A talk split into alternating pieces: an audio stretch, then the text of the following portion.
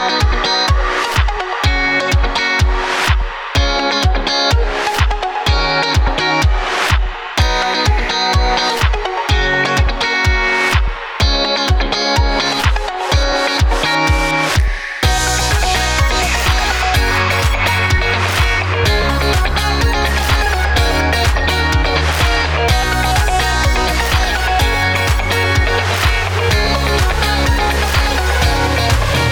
嗯莎士比亚本身出发点来说，他所写的那个内容，如果光光是去看文字的话，可能还不如在舞台上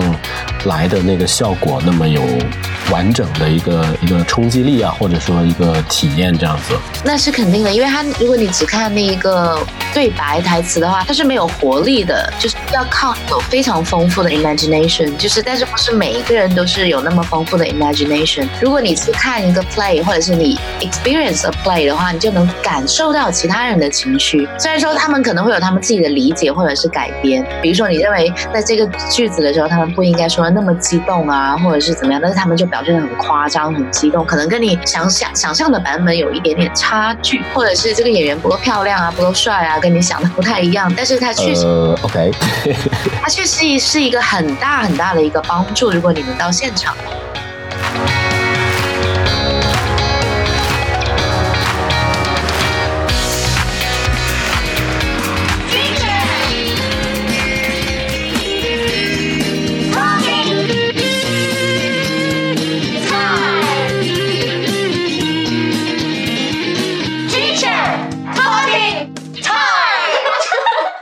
那这时候我应该就是要吹爆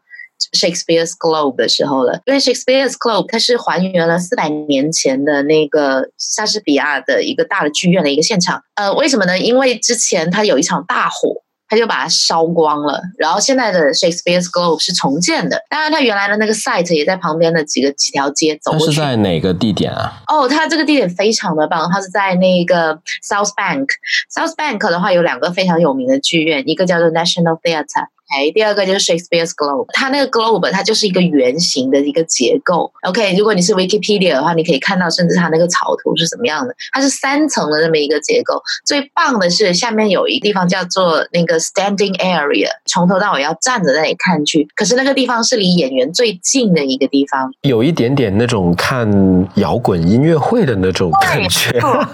然后的话呢？就是你，如果你是因为我每次去看 Shakespeare 的剧，我都是站着的。为什么？因为我喜欢跟演员离得近的感觉。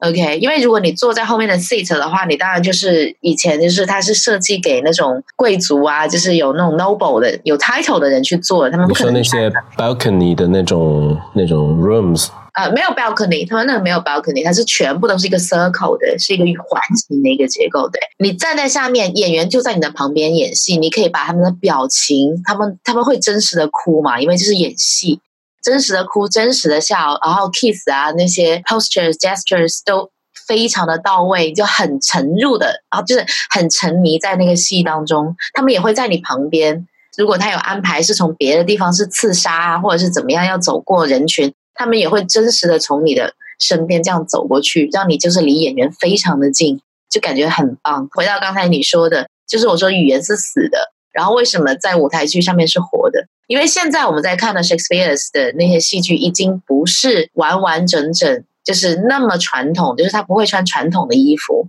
他会有那个现代那些 playwriters 的一些改编，比如说我上次去看的那个 Much Ado About Nothing。他已经把整个 setting 只搬到了南美，就是整个是个墨西哥的一个背景。它里面所有，因为 Shakespeare 是有歌舞的。他所有的歌我都全部重排，他是加入了南美的风格，然后舞蹈也是加入了，就是现代舞和那个南美的那些呃潇洒啊，或者是桑巴的那些元素在里面，服装也是那个样子，非常的厉害。而且他你看那个剧的时候，你根本就不会觉得那个 language is a barrier，你是完全能够理解他们在干什么。可能有一些就是那种 punch line 你会 get 不到，需要语言能力比较好的人会去 get 到笑点怎么样，但是你整个。看下来三个小时的剧，你是完全能理解，就是什么人做了什么事，然后发生了什么样的，就是很加分的一个地方。这些你要知道，原来 Shakespeare 他写的那些剧，他也是给那些农民阶级看的。其实，其实有很大一部分人，还有也是 serve 贵族也有在 serve。但是为什么还是受到底层人民那么多的欢迎？就是因为他演的演的时候，就是刚才我说，你就算不懂语言，你也能够知道舞台上的人是在干什么。别，我还看过现代改编摇滚朋克版的《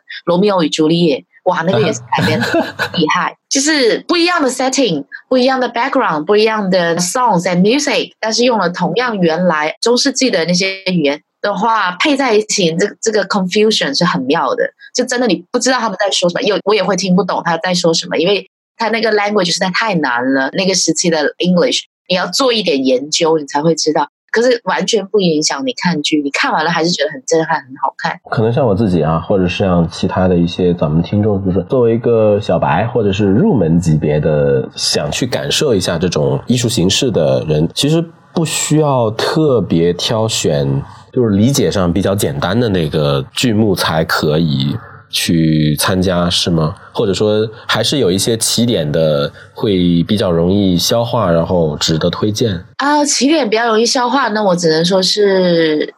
流行化程度比较厉害的，比如说《Romeo and Juliet》这两个，你可能看过很多的电影，听过他们的故事。这个的话要理解起来，对应的像就是传说中的 schemata 就可以，对你跟你的 previous knowledge 能够有 connection 的话，理解的更到位。再接下来呢，就是 Hamlet，还有就是 Macbeth。然后一像威尼斯商人的话，可能其实我们高中课本是上面是有一些选段吧，但是并没有很认真的去学。但是再往上走，像到历史比较多背景的，像 King Lear，可能你就会稍微吃力一点点。再往上一点的，就是语言能力要求比较好的，比如说像那个喜喜剧类的，比如刚才我说的《无事生非》（Much Ado About Nothing）。再往上最难的部分，应该就是 historical 的。像 Henry the Fourth、Henry the Fifth，它有时代背景的，还有是 Cleopatra 会更难一点。像一般像这种情况呢，像后面的那种戏剧没有办法那么的大众化的，它还是会变成以传统戏剧的类型，就是我在 stage 上表演，你在下面欣赏这样子。Immersion 或者互动的成分会相对小一些。可能比较难改编，我怀疑是这个样子。看来选择还是蛮多的，就是如果将来到英国留学，尤其是在伦敦或者附近那个区域，不要浪费这个机会啊，抓紧去感受一下，然后看一看跟我们的国内的那些剧目不太一样的这个风格，然后最新的一些改编呢，或者是一些创造哈，也是一个很好的体验。